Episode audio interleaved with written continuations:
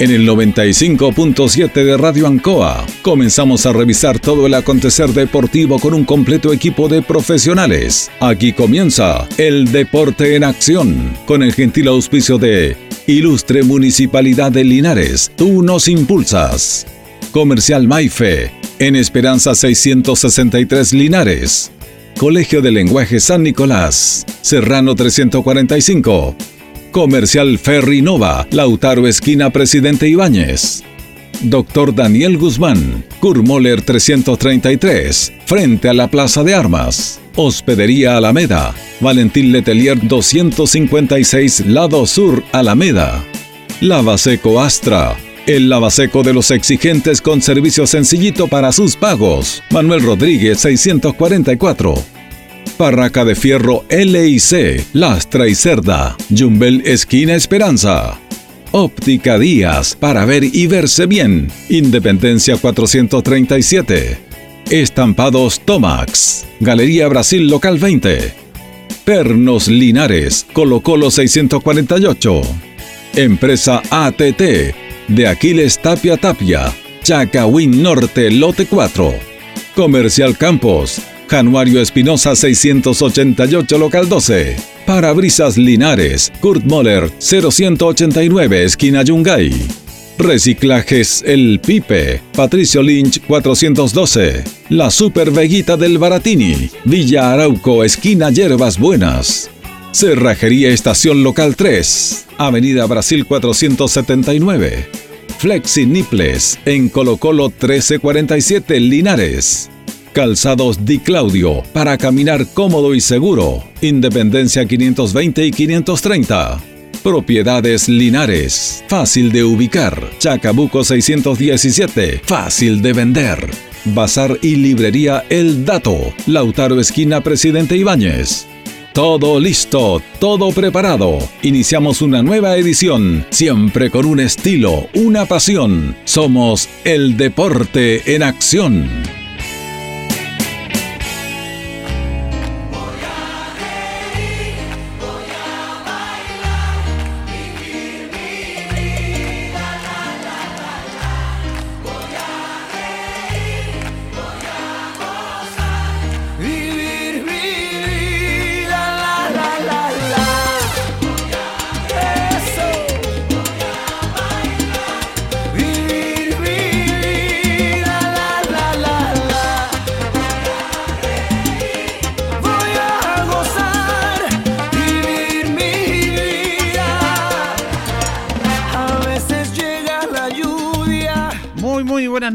No, no llega la lluvia, a pesar de que lo quiera en la canción pedir ahí, ¿no es cierto?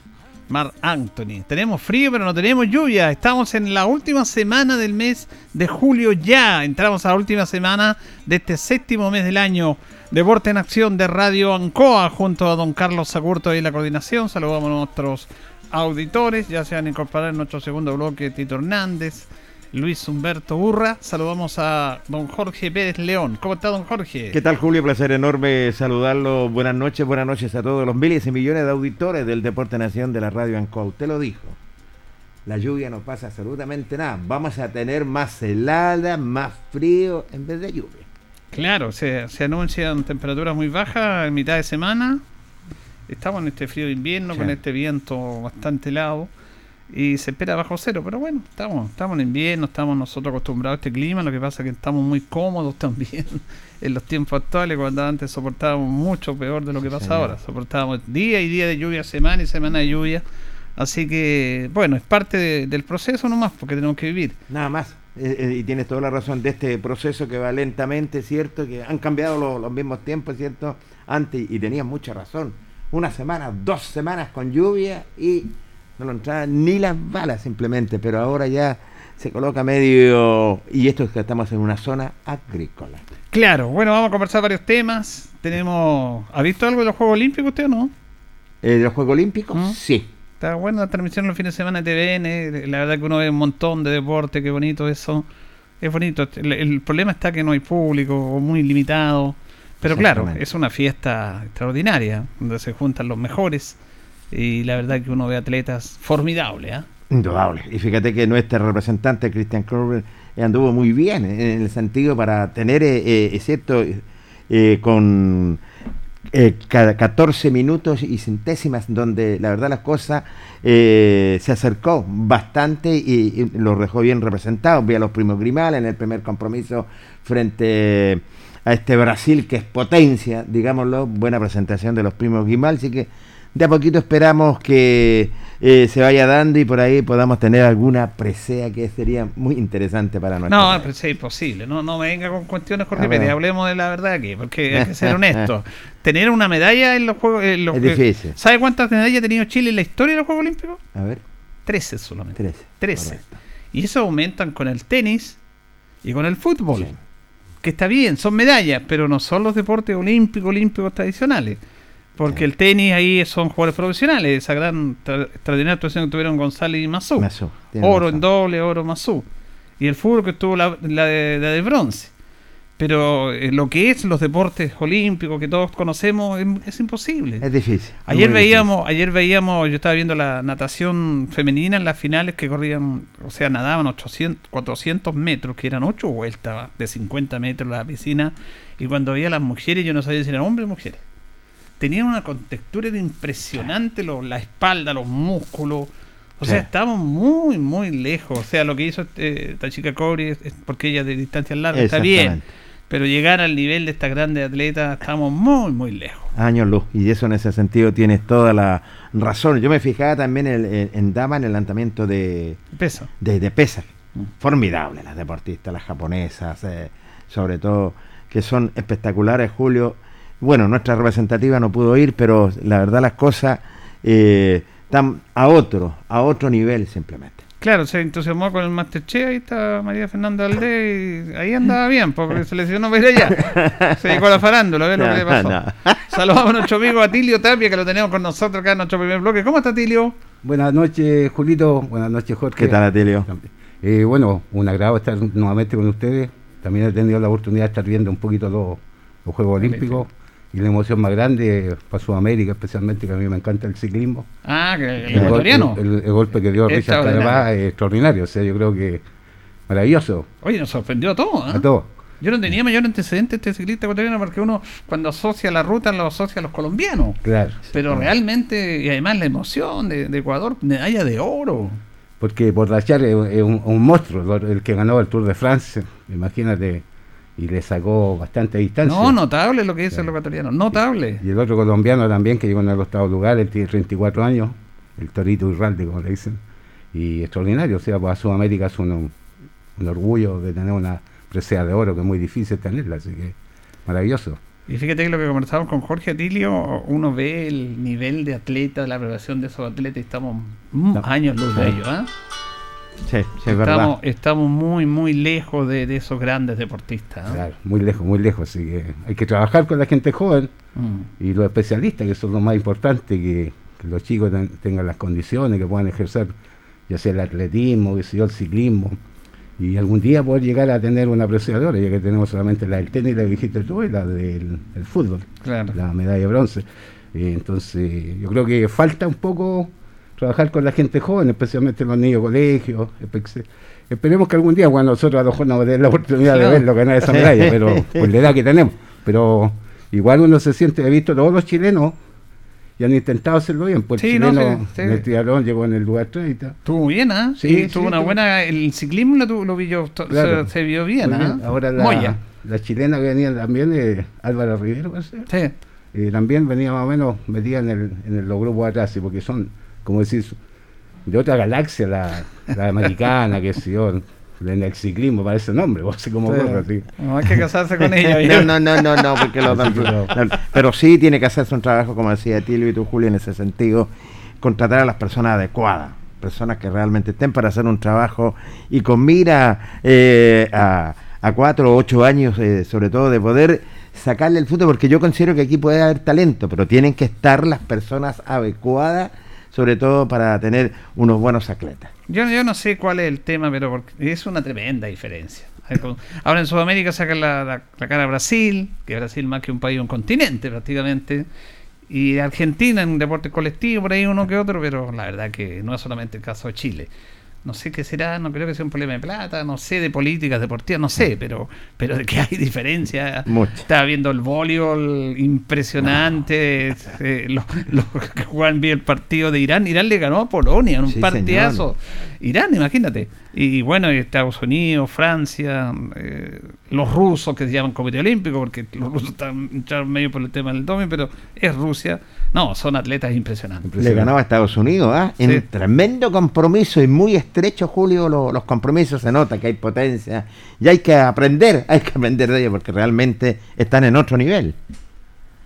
Bueno, eh, conversamos con Atilio porque Atilio va a empezar a- algo que no es nuevo, porque lo conocemos a él, es un hombre técnico nacional, es nuestro, de acá, en nuestra zona, jugador de primera división, eh, y además ha trabajado con eh, llevar jugadores a Colo Colo, ha formado jugadores, los detesta también, y ha tenido su escuela de fútbol, y tengo entendido que Atilio quiere retomar ese proceso.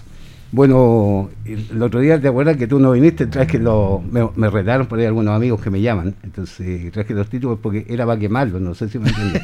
Ya, para mí lo, ya he dicho, he dicho adiós al, al- al fútbol, digamos, más, más adulto y lo poco de vida que te va quedando lo voy a dedicar 100% a entregar un poquito de conocimiento a los niños menores y especialmente el, el de edad más chica, porque resulta que en los clubes, para que tú sepas, Julio, eh, Colo Colo, la U, Católica, que tiene muy buena formación, y los más chicos son los más apetecidos, aunque tú no lo creas, porque ellos Sí. lo van formando, Sí. por ejemplo, a Eduardo me lo llevé a la sub-10 y a Iván Morales a la sub-13, y entonces es mejor la formación a- hacia los más chiquititos, entonces hacia ese lado vamos a enfocar.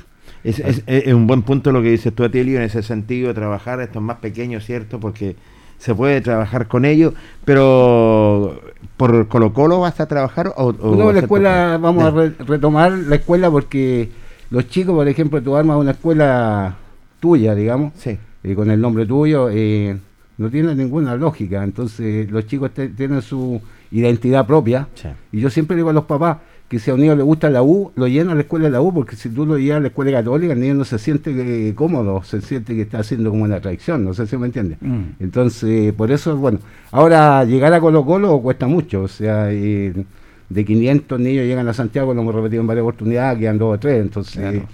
yo siempre lo llevo como seleccionado, entonces el mérito siempre yo, a mí me dice que soy muy humilde cuando vengo a la radio, quería hablarme de, imagínate, tener do- dos jugadores titulares en Colo Colo, como el caso de Iván y Jason, pero no, el mérito es de ellos, si ellos no fueran buenos no estarían en Colo Colo. Uno solamente coloca el granito de arena, ¿cierto? Para apoyarlo, llevarlo a Santiago, yo viajo siempre con ellos, hacer los nexos con Lizardo Garrido para que me den la oportunidad, porque ellos llegan a un colador, no sé si me entiendes.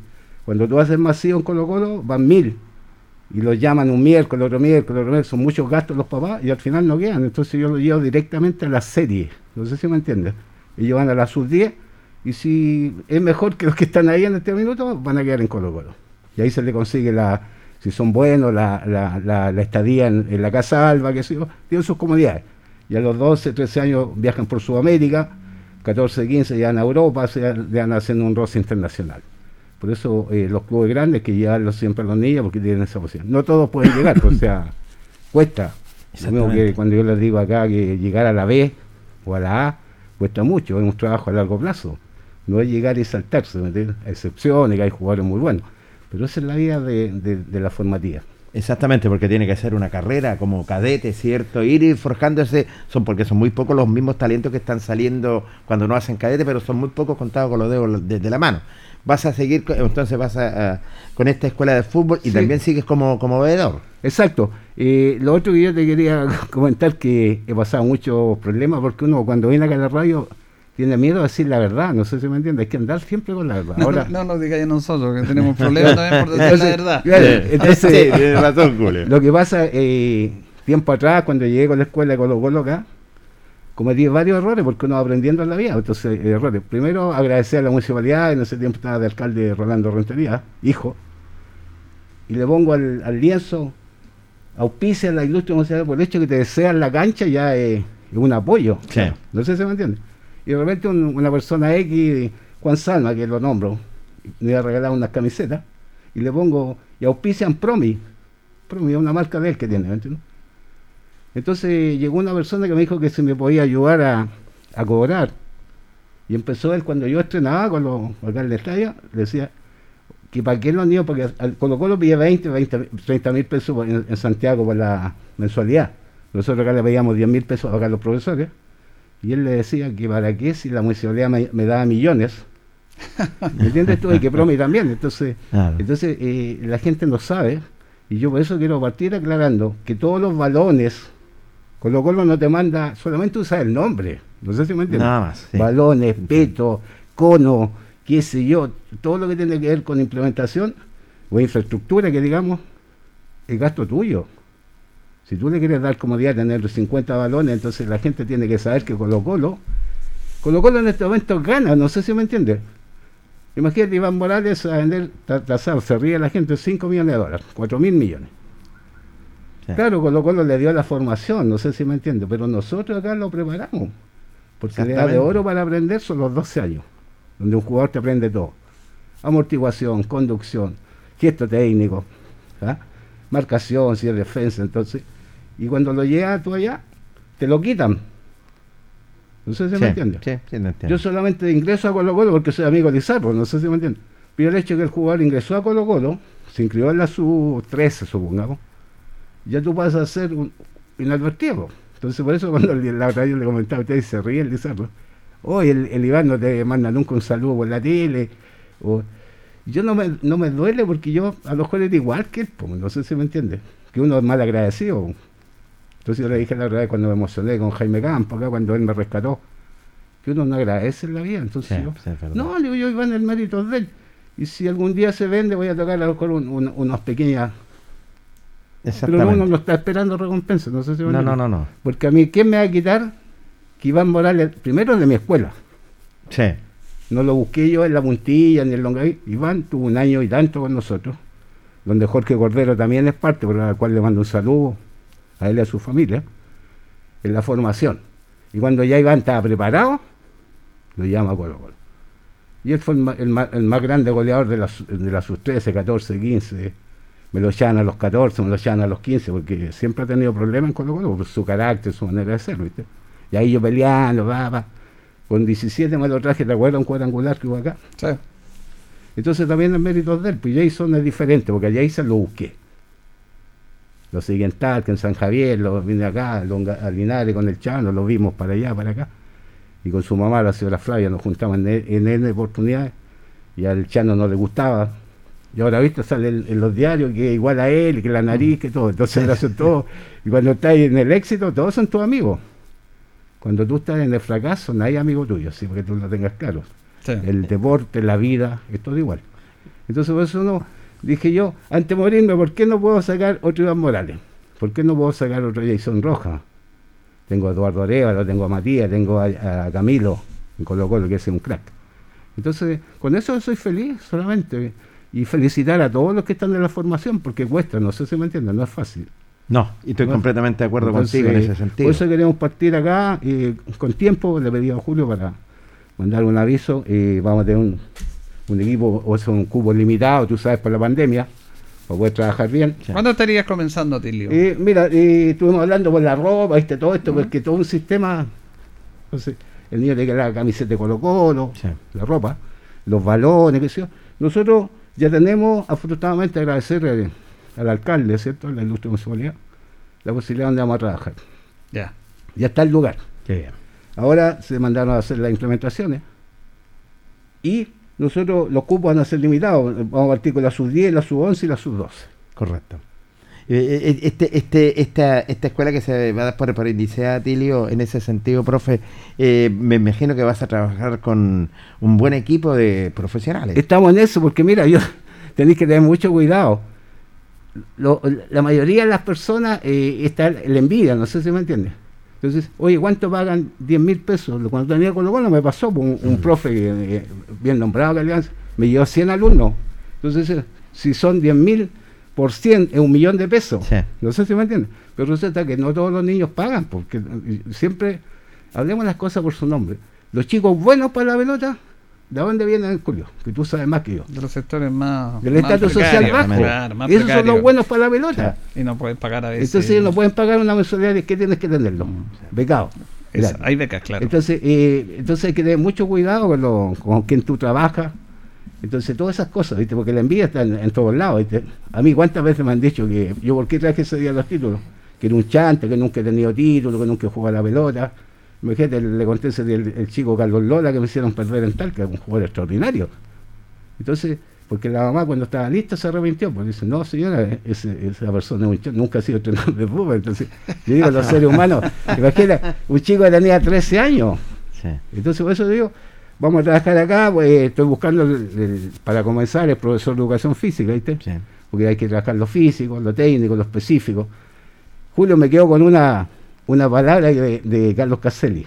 Pues cuando una persona ha jugado fútbol, les conté eso que es como chiste, pero la verdad, para que la gente entienda, dijo que al, al uruguayo le iban a hacer un monumento en Colo Colo el año pasado, Al Falcón. a Falcón. Ah, Entonces, si le pasan la pelota, dijo Carlos, que tuvo muchas críticas en las redes Sí. sociales, cuando vas a la mitad de la cancha, él no sabe qué hacer con la pelota.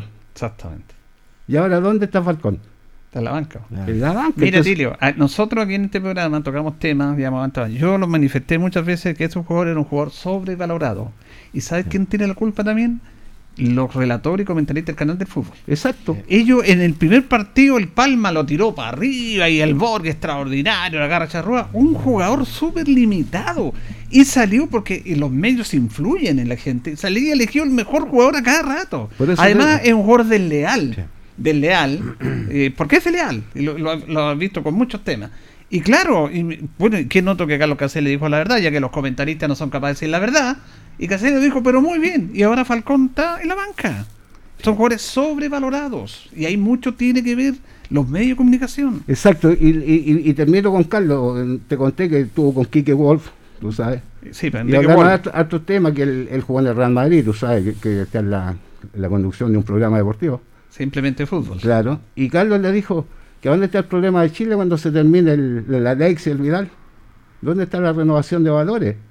Porque de repente dicen las escuelas son muy buenas que los papás no saben que se ve bonita, ¿viste? Que el, que el zigzag, que el, Sí. el skip y que todo. Pero resulta que el niño tiene que ser bueno, hay que enseñarle a jugar a la pelota. ¿sí? ¿Con qué juegas tú en la cancha? Con la Con la pelota. pelota. ¿Qué sacas con ser un, un atleta y si eres malo a la pelota? No va a llegar a ser jugador profesional.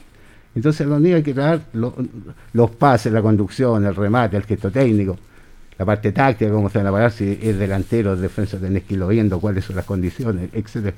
No es fácil ser profe, no sé si me entiendes. Atilio, es es interesante lo que usted plantea porque va a tener en esta escuela niños de 10, sus 10, sus 12 Hasta 12, sí. hasta 12. Ya, usted decía de que el, el- el- la edad ideal para que el jugador ya pueda ir avanzando con una buena base formativa son los 12 años. Exacto, le da de oro para aprender. Ahora, la pregunta mía, y si lo ponemos en el contexto para nuestros auditores, ya, usted comienza con su escuela de fútbol. Y siempre me, me- me ha, me ha saltado la duda a mí y le voy a preguntar a usted, ¿qué es lo que hace? Llegan todos los niños en la primera clase. ¿Qué tipo de trabajo hace usted? ¿Cómo ordena a los niños? Porque esos niños generalmente van todos detrás del balón. Y, y ese es un proceso súper importante de, de- de capacidad del técnico, fuera de la capacidad que tienen para hacer los trabajos, de la capacidad a sacar los niños de, en este otro lugar. Porque ese es un trabajo súper importante. Sí, lo, primero que se le hace eh, una entrada en calor, para que tú vayas aprendiendo a nivel de niños, ¿Mm? porque nosotros sabemos lo que hay que hacerle, la entrada en calor, y después balón. Entonces con el balón, tú lo primero que haces es pase, que el niño sabe pegarle al balón, lo que es un gesto técnico. Imagínate, tengo una nieta de tres años y ella sabe lo que es un borde interno, no sé si me entiendes. Entonces, eh, pegarle con el borde interno, después le poní eh, conito, para conducción, que se le arranca el balón. Entonces tú inmediatamente te vas viendo que siempre hay un niño, dos o tres que destacan, no sé si me entiendes, que tienen Claro, o sea, cualidad innata. cualidad innata. Y ya a los 12 años le das de oro para aprender que tú le metes amortiguación, digamos, cabeceo, gesto técnico. Si el chico es delantero, lo tratas de meter en la delantera. A los niños de 10, 11 años de repente hay que dejarlos ser, porque viste que los niños toman la pelota, lo que tú dices, y conducen, y, y entre más se pasan los compañeros, tú eres mejor. pues. Ya, Entonces, ahí está el tema que tam- yo también quería llegar. Cuando usted dice que hay que jugar al fútbol. Se dice que ahora los, los- a todo nivel los técnicos, formadores, profesores le están metiendo demasiada táctica, estrategia y conteniendo a los jugadores. Ah, y, y está prevaleciendo lo físico sobre lo técnico. ¿Ah? Y usted debe saber eso que está pasando. Sí, Usted, sí. usted de la otra idea. Sí, yo soy más en, lo- en lo- en- en- en la base técnica que en lo físico, no sé si me entiendes. Porque el trabajo cuando ya son más grandes, se trabajan tres cualidades los profes. Lo más importante que cuesta mucho, mira, y tú lo has visto en muchos jugadores adultos, el tema psicológico. Tú lo llevas, por ejemplo, el chico este de que saca ir a, a Corezal de Colo Colo. Gaete. Él, Gaete, Gaete. tiene un problema psicológico. Él se siente menos que los jugadores de Colo Colo cuando él Claro. futbolísticamente es más. Exacto. El Bueno, mejor sí, jugador. sí. Pero la personalidad que tiene, porque a él nunca lo trabajaron de niño en la parte psicológica.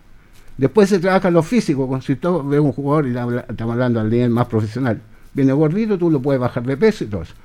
Y la parte técnica es sin nada. Un jugador nace como Valdivia, no se hace, se puede mejorar la técnica. El caso mío, yo lo siempre el caso mío, nunca fui técnicamente dotado, pero lo veía mejorando, ¿me Sí, entiendes tú? Pero todo eso se trabaja. Pero lo más importante y que nunca hay que dejar de lado es el balón. Los trabajos técnicos hay que hacerlos con balón, técnico físico, de repente siempre meter el balón, el balón, el balón. Eso nunca hay que nada. Porque cuando llega el día domingo, el jugador juega con el balón. Yo no soy muy, hay gente que le encanta el espacio reducido, yo no soy Claro. muy a espacios reducidos, no sé si me entiende, me gusta más trabajar en espacios más, más largos, ¿viste? Lo que son pases en profundidad, de repente trabajar mucha táctica fija, porque los partidos se ganan también, ¿viste lo que pasó con el jugador de Colo Colo? Si el abuso con la mano, ¿viste? El, el mediocampista que tiene Colo Colo contra Gil. contra Leonardo, Audi- Leonardo contra- Gil. Claro, cuando estábamos jugando con agua. Y entonces, todos esos trabajitos hay que enseñarle a los niños y partir de, de cero. Cuando llegan los niños, cero. Entonces, los pases, Dejarlo ser ahí. y Exacto. nosotros vamos evaluando y anotando, ¿viste? El más destacado lo vais sacando, porque al, al- al que le cuesta más hay que hacerle trabajo más, trabajar más con él. po. Hay que darle li- usted, li- usted- libertad. usted fue punte- usted fue lateral y lo que hemos visto que hay poco lo que decía Caselli, esos jugadores los punteros, usted tocó puntero extraordinario, que, que todos iban y desbordaban y encaraban. Ahora se ve poco en el fútbol, No como, se que, juega con como que tiene, que tiene miedo de encarar, de, de buscar no espacio atrás, de, de- de deshacerse de la pelota como dice Claro. inmediatamente o del balón. Entonces, a mí, cuando yo llegué al 74, me hicieron inmediatamente lateral, entonces yo tenía la facilidad para irme arriba. Porque me encantaba. A mí la pelota, por ejemplo, a mí me encantaba jugar por la galería, porque Sí. la galería la paraba entera, que le gustaba cómo metía la chala, Sí. y había un puntero extraordinario, el caso Sí. del Pato Yáñez, por nombrar alguno, o el Hugo Rubio, que me tocó enfrentar, Oscar Roberto Muñoz, no sé si se te acuerdas. tú, Chillanejo, jugadorazo. de Ñublense. en Cobreloa después. Entonces, claro, entonces, por eso te digo que ahora el fútbol moderno no hay no hay laterales volantes como antes, ¿viste? Los, los laterales volantes iban y venían, pues ahora no, porque son más cómodos, es que ahora se usa mucho la táctica. Entonces, yo viste, has visto la selección de, de- de damas que no, no ataca mucho la selección No. teniendo buenas jugadoras, entonces yo creo que hoy día me voy a amanecer viendo el partido, yo soy fanático del fútbol, yo en mi casa tengo mi pieza, una televisión que nadie ingresa, porque yo tengo que ver todo lo que es deporte, porque cada día uno va aprendiendo, entonces cómo se preparan los equipos, tácticamente, entonces toda esa eh, eh, es cosa de estar renovándose día a día, porque esto no se termina acá. po. Tienes que estarte renovando constantemente, Siempre, siempre, siempre. Atilio, porque tú eres un técnico Claro. profesional. Y, y conversamos en cuanto que los técnicos son muy limitados, sobre todo en nuestro fútbol. Porque imagínate cuando, lo que decía Julio, eh, cuando un puntero quiere pasar, no, no puede pasar porque son muy limitados. Ellos quieren que pase una o dos veces, pero de ahí. Y hay que darle libertad, pienso yo que hay que darle libertad a- al, al- al jugador. Hay que dejarlo que se divierta. Si el jugador es bueno con la pelota, déjalo.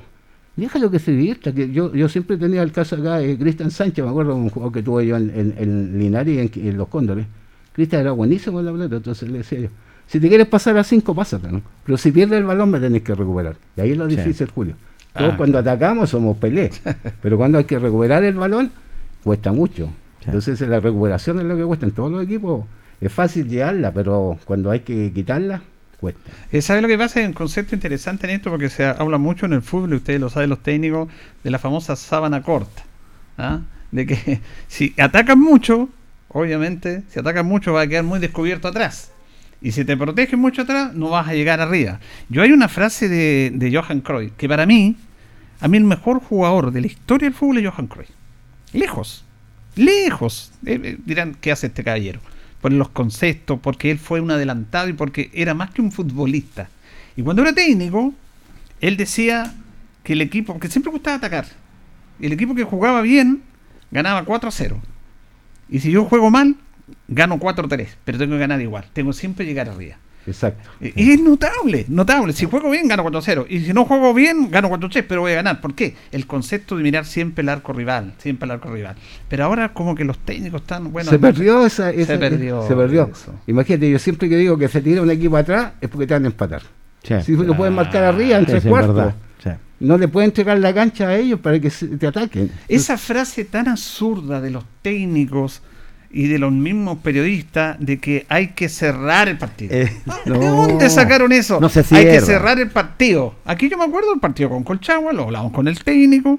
Este partido que se empató a uno, Linares lo te dejó ir a Colchagua, un equipo que ya estaba clasificado. Y bueno, dijo, lo, sacó a todos los delanteros, los pusimos atrás, vamos a cerrar el partido. Y lo empatan en el minuto noventa y tanto. Claro, no se puede. no- ¿Cómo no- va a cerrar un partido? No hay nada claro. Igual, lo que me cae mal, lo que es absurdo. Ayer estaba viendo un partido de un parece que era Curicó, no me acuerdo qué equipo. Ah, la U con Curicó. U, sí. Llega Tomás Rodríguez, iban la U at- atacando en el contraataque, iba ganando 2-1. Y Rodríguez se va a la orilla, a la orilla, a la orilla, cuando se puede ir al medio para hacer Sí. tiempo. Para que pasara el juego. Entonces aquí voy a cerrar. Le quitaron la pelota. remata, sí. y, y hubo un ataque que por ser empate. El empate, cuando claro. Tú puedes perder la pelota en el área tratando de hacer otro gol o crear peligro. Pero lo que él hizo fue derechito, ganarse para la orilla para evitar jugar. Y una cosa increíble que a mí no me, no me cae en la cabeza. Pero muchos lo aceptan. No, cerremos el partido. Tú que fuiste futbolista y técnico, yo- nadie te lo asegura que tú vayas a, cerrar un partido. No, siempre está la posibilidad que te empate. Cuando siempre nosotros tiramos atrás, se acuerda un partido en Copiapó, jugando extraordinario nosotros. Nos tiramos para atrás y el técnico se fue al, al camarín, pues ya, Ya. teníamos el partido cerrado. Según él, el empate es cerrado. Entonces, y centro, cabeceo al medio, balazo del un número 8 que tenía Copiapó, perdimos. Entonces, si a lo mejor los marcamos más arriba, porque eh, si con los mismos Claro, jugadores tú puedes hacer, cambiar los esquemas que quieras. ¿viste? Cuando un equipo no es plano, tú los cambias. Por ejemplo, si tú voy a marcar más por las bandas, que me está atacando, ahora el puntero o la banda, oye, está atacando mucho Isla, porque ¿Mm? tienes que marcarlo. Y él puede hacer la reconversión, no sé si me entiendes. Sí. ¿Para qué sacar a ese delantero y meter un mediocampista de contención para tratar de asegurar el partido? Si los jugadores ahora, los centrales, pueden hacer la reconversión también, ellos pueden atacar. Y, y viste- y fíjate que cuando el defensa se da con su delantero, él puede romper. Pues, en Pero muchos claro, equipos de Europa exacto. rompen los centrales, entonces porque ellos hacen la reconversión. Salen jugando bien desde el Claro, fondo, desde atrás. entonces eh, de repente son muy temerosos los técnicos, juegan a no perder. Y Claro, cuando juegan a no perder, está la posibilidad que perdáis, pues sí, eso. Pero si lo que dice Julio, si ataca y haces tres goles y te hacen dos, siempre vaya a ganar. Lo que era Colo Colo, Solo con lo antiguo, claro. Colo Colo atacaba, le hacían dos o tres, pero hacía cinco, hacía cuatro y, ar- y por eso está Colo Colo en su historia, está en esto, lo que dices tú. Era un espectáculo, podía perder, pero la gente lo apoyaba y Y iba hacia salía feliz la gente. pues. Entonces, ¿qué querían? ¿Que se defendieran? ¿Que marcaran? ¿Que aseguráramos el cero o un gol y cerramos el partido? ¡Qué absurdo! qué claro. absurdo. Entonces creen que Si puedes perder igual. Y siempre yo he dicho también, Atilio, de que los técnicos ahora están trabajando demasiado lo defensivo y parece que trabajan poco lo ofensivo. Claro. Es más fácil, claro, es más fácil defender, pero se buscan cerrar, marcar, aquí. Pero los ataques hay pocas variantes de ataque. Ese es el problema. Entonces, a mí el equipo que me da pena y que no lo veo tan mal, imagínate, ha ganado un punto de febrero, Wanderers. el Wander de Wander. Valparaíso. Sí, qué pena, ¿eh? qué pena, porque no es malo el equipo, si tú ves los jugadores, son, son jugadores que no es para ir en, e- en ese lugar. Y he escuchado yo que de febrero que no hacen un gol. Entonces, con un punto yo creo que ya están prácticamente descendidos. Pero hay una política dirigencial. ¿sí? Porque Cheito Ramírez se enojó con ellos porque no quería estrellas ni nada, pero quería un equipo menos competitivo y le bajaron el presupuesto y empezaron a sacar jugadores y jugársela con gente de casa, está bien, pero le desarmaron el equipo. Le desarmaron el equipo para sostener una planilla y ahí están los resultados. Bueno, Sí. Ramírez fue muy honesto. Él dijo, no, así yo no trabajo, yo me voy. Lo Claro. dijo antes, me pareció muy, muy honesto lo que él hizo. La mayoría son de las divisiones menores. Y tiene muy buenos jugadores, Claro. pero tú no le puedes dar la responsabilidad a todos los No, chicos. po. por supuesto que no. Hay que tener jugadores de, para ese nivel de primera A, tienen que tener jugadores de, de buen nivel. Entonces ahí yo creo que Wander va a perder mucha plata porque tú sabes que el hecho de bajar a la B y después cuesta Bien. volver, si no es fácil que dice "Vol- volvemos el próximo año. No es fácil, entonces yo creo que es penoso por la institución que Wander es un equipo grande. ¿no? Eh, pero en- de hecho es una institución. de- claro, de la quinta región, entonces de los poderosos y, la- y el hincha es, es bravísimo. ¿ah? Exigente. el- Exigente. Atilio. ¿cuándo, ¿cuándo deberían, eh, a dónde deben contactarse para la escuela? ¿Dó- ¿Cuándo No, vamos a, estarías tener, comenzando? vamos a tener por ahí frente a la estación eh, un lugar ¿Para inscribirse? Se van a inscribir y, y le van a entregar. Eh, todo eso está en. en- Está en el proceso ya el de-. El inicio de la escuela yo lo tengo para el domingo 5 de septiembre. Ya. ¿Me entiendes tú? Cubo limitado por la pandemia. Lo Pero yo, creo que vamos a estar mejor en fase, A ojalá. lo, a lo mejor. Entonces, vamos a tener los contactos con Santiago, qué es lo que se va a hacer, eh, en qué fecha se puede viajar a Santiago con el grupo, ¿viste? Porque de hecho la pandemia que nos tiene Sí. cortado en todo. Yo en mi casa me, me desespero, ¿viste? Porque yo soy hiperkinético, entonces el hecho de estar eh, sin hacer nada, a mí esto fuera de, de- de enseñar a los chicos y entregarles las armas, digamos, para futuro, me gusta, entonces no es por la parte económica, uno lo hace esto porque realmente le nace. Entonces yo feliz con que un chico lo podamos integrar a, a cualquier equipo, no tan solo Colo Colo, uno feliz que jueguen Deportes Linares, que, que- pero que llegue con la base, porque mira Julio, cuando un- una persona no ha hecho cadete, se nota inmediatamente Se nota, porque sí, no, no sí. trae las armas de un trabajo que se le ha hecho durante varios años. Entonces cuando llega al fútbol profesional, las ventajas, como se dice vulgarmente, de no, de no llegar con, con una formación, formación buena de, de las ediciones menores. Por eso de, de un millón te sale uno solamente. Exacto. Cuando no tiene formación. Claro, así que yo eso me está- estamos conversando con Lizardo, en Colo Colo todavía está el fútbol joven tan veremos, no se sabe si vuelve o no vuelve. Entonces, pero yo le digo, yo tengo que hacer algo acá en Linares porque ya en el mes de septiembre ya está mejor el tiempo. Eh, la gente seguramente van a tener más confianza de mandar los niños, vamos a tener también lo- las cosas que exige el, el, Misal. el, el misal se llama, sí, las cosas que tenemos que tener a los niños, el- que el alcohol gel, que se llamen para las manitos, que, que anden con su mascarilla, Lo- los lugares este, que son lejos, cuando nosotros cuando trabajamos pases están, están limitados, o sea, no, Sí. no se van a juntar mucho, solamente cuando hagan un poco de fútbol. Así que contento de poder eh, volver a, a lo que me gusta, si eso es lo, lo- mi señora no quiere saber nada de fútbol, no sé si me entiendes, porque tú sabes cómo es la vida. Y yo le digo, imagínate Julio, y termino, pero siempre con Colo Colo. Esteban Paredes un ídolo. Al otro día la gente de Colo Colo se olvida de él. Sí. No sé si me entiendes. sí, ¿Qué esperábamos nosotros? El otro día me decía un jugador de Calinaria. Porque la historia no tiene, no tiene precio, no sé si me entiendes, Jorge. Sí. El, el orgullo para esta humilde persona y otro linarense, porque somos dos linarenses, Sí. de haber jugado tantos partidos por Deportes Linares. Hemos hecho una encuesta, Julio, y no hay ninguno que nos llega. ¿eh? Y te lo nombra el otro linarense, porque es Pacheco. el Pacheco, Pacheco, nuestro. sí, los sí, linarios Sí, son los que más, ídolos, ídolos. Ídolos. eh, más Pero- partidos pero, que pero jugamos ¿cómo, con pero la... ¿cómo le han pagado los ídolos? Completamente. Hay una deuda muy grande. Algún día, algún día llegar un alcalde que, que le hace un reconocimiento. Estuvimos sacando 50 jugadores, Julio, que han jugado más de 150 partidos en Linares y que nunca le han dado un reconocimiento. No sé si me entiende. Y jugadores que juegan 30 partidos le han hecho no sé cuánto. Ya, pero ese reconocimiento no tiene que darlo la municipalidad. Tiene que darlo el club. Es que el club nunca lo, lo va a dar. Sí. Es que el club ahí está la debilidad, porque está, el club que está. tiene que potenciar y gestionar con otros entes, ahí Claro. para la municipalidad, la empresa privada, Bien. pero no tenemos tradición. No, pero feliz. No Nosotros, tradición. ¿sabes con qué. Julio somos felices? Con haber vestido la albirroja. El otro día yo dije, chao Auda. Estés ni ahí, imagínate el equipo de estrella que me tocó jugar. Chao Quintero. Chao Independiente. Yo estoy metido en el grupo de ellos, ¿entiendes? Me llaman Sí. de allá y, y yo jugué nada, pues entonces me da como vergüenza, no sé si me entiendes. Pero el orgullo para mi hijo, para mi nieto, hicimos una encuesta bien, bien, bien seria. Y con Lucho Pacheco somos incluso más Lucho, ojo, yo soy muy honesto. Eh, Fíjate que el Lucho Pacheco es el quinto goleador en la historia del Linares. Mira, po. el quinto goleador siendo defensa. Imagínate. Entonces, feliz por él y algún día eh, esperamos que nos den por último un diploma. Si el Longaví ni siquiera Julio a, a mi ídolo, yo siempre digo, él se enoja Chofito. porque- Chofito es mi ídolo. Imagínate que tenía 10 años cuando leía el bolso, entonces él tenía unos 27, este me lleva una cantidad de años, estaba en Conce. Cumplió 81, 81 hace poco. 81. Entonces, ya tengo el contacto. el orgullo para mí de, de cuando él terminó su carrera en Iberia, me tocó enfrentarlo en Cauquén y le hago el primer gol y él hace el empate. Imagínate, dos longavianos Sí. De dos generaciones distintas. Siempre mi respeto para él, el, el cariño y que espero que viva muchos años más, pues sé que. uh, Entonces contento uno que, imagínate, él siempre dice que tenemos una familia súper pobre, qué orgullo, po, Mm. que le hemos ganado un poco la vida, ¿viste? Porque Dios igual nos ha favorecido, ¿viste? Dentro de lo que podemos dar en el deporte. Así que yo más que él, porque el hecho que he estado. Si la verdad es, me decía él que yo no tenía idea, Julio, que jugué más que él Sí. por la cantidad de años, jugué 17 años. Por eso uno respeta, Sí. eh, estamos, fíjate, se nos pasa tiempo con el que te invitar más seguido, porque siempre que trate tu charla, por uno se respeta gente como ellos, Sí. y gente nuestra, por eso uno defiende a la gente Sí. nuestra. Viene tanta gente de afuera, nosotros le abrimos los brazos a todos, pero cuando viene gente de afuera se desubica, dicen que son aquí los mejores y los miran bajo el hombro. Bueno, nosotros compartimos con gente que fueron mucho mejores que los que vienen de afuera, como Atilio. Dije Atilio es realmente un jugador que se pone ahí y le podemos echar los títulos. Y, y, y Pacheco. La Pero idea. más de eso, la Ahí. persona.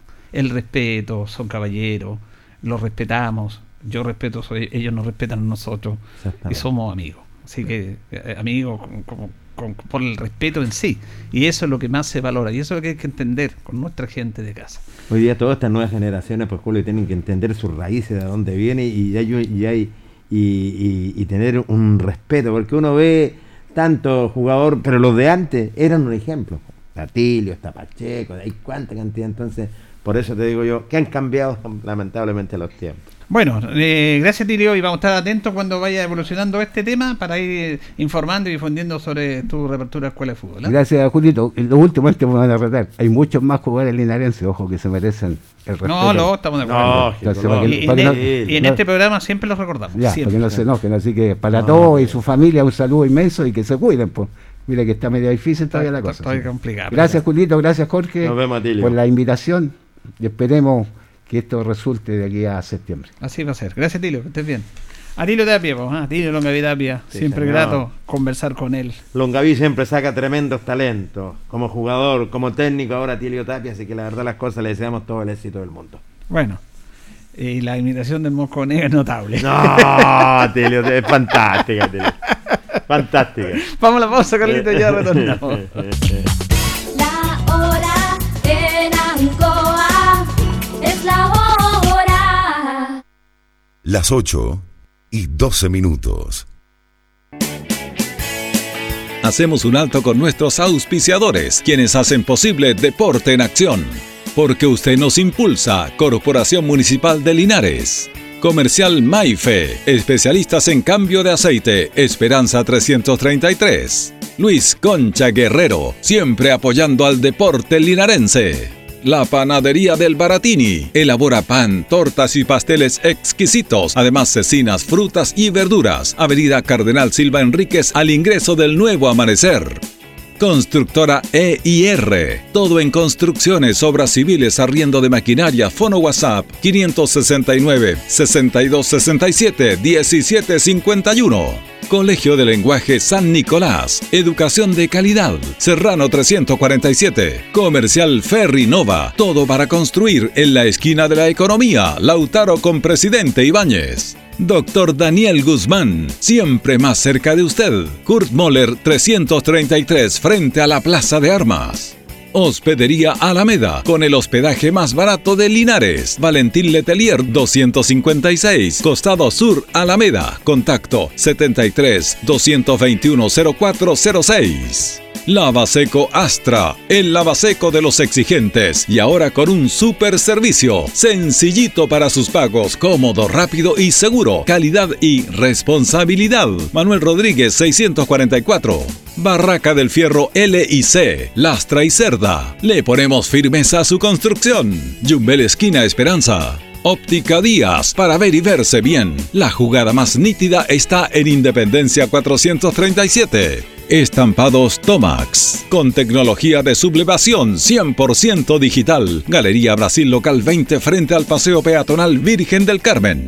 Pernos Linares, pernotecas hay muchas. Pernos Linares, uno solo. Colo Colo 648.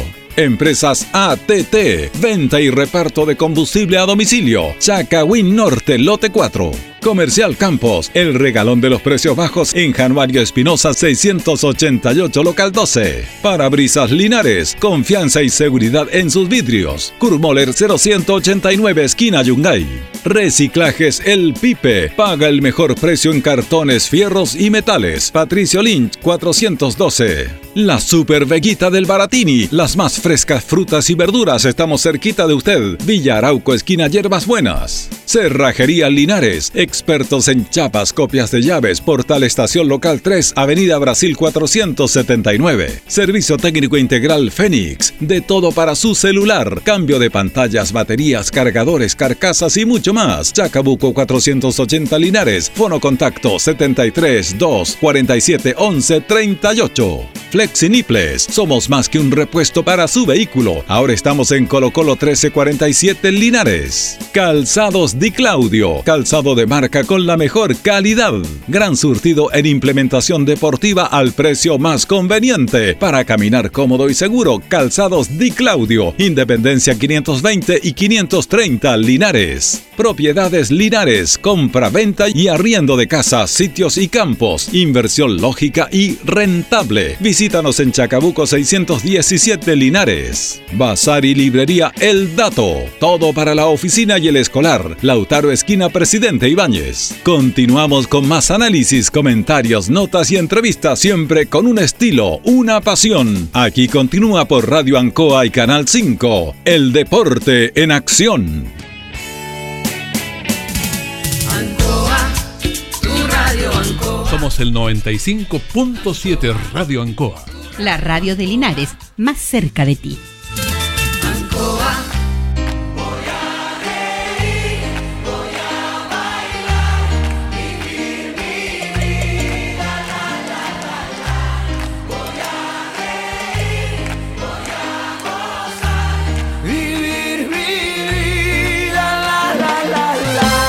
Continuamos, continuamos el Deporte Nación de Radio Ancoa en este lunes ya 26 de julio. Eh, ¿Tenemos a Luis ahí? Tenemos a Luis Humberto Urra, lo saludamos. ¿Cómo está Luis? Hola Julio. Don Jorge Pérez, ¿cómo está? Amigos del Deporte Nación, Carlitos Agurto, un gusto saludarlo. Placer saludarte, Lucho. Me alegro en escuchar tu voz. Espero que usted esté bien también, amigo mío. ¿eh? Sí, estamos bien dentro de lo normal, con un poquito de frío. Se puso helada la tarde, ¿eh? Sí, señor. Sí, señor, se puso bastante la, por eso hay que abrigarse, Luchito. Sí. Julio. Jorge Pérez tenía, tenía una talla muy buena ¿eh? A para el ver. frío. ¿Cuál era? Que siempre, que siempre le decía. Nosotros decíamos, esta noche va a ser frío, voy a tener que tirarme encima la vieja. Después decía, pero ¿cómo Jorge Pérez? No, la vieja frazada. Sí. Exactamente. Ahora no se pueden hacer esos chistes. No, ¿ah? no se Claro, puede. así que era para los más pensados, ¿no? Eh, para lo Sí, más señor. pensado. Bueno, vamos a establecer nosotros un contacto con Cristian Monsalve. Lo tenemos este linarense que la verdad está, está instalado en, en Trasandino y la verdad que mucha gente nos preguntaba por Cristian, qué pasaba con él y vemos, la otra vez dimos a conocer de que él estaba en Trasandino, nos alegra por él.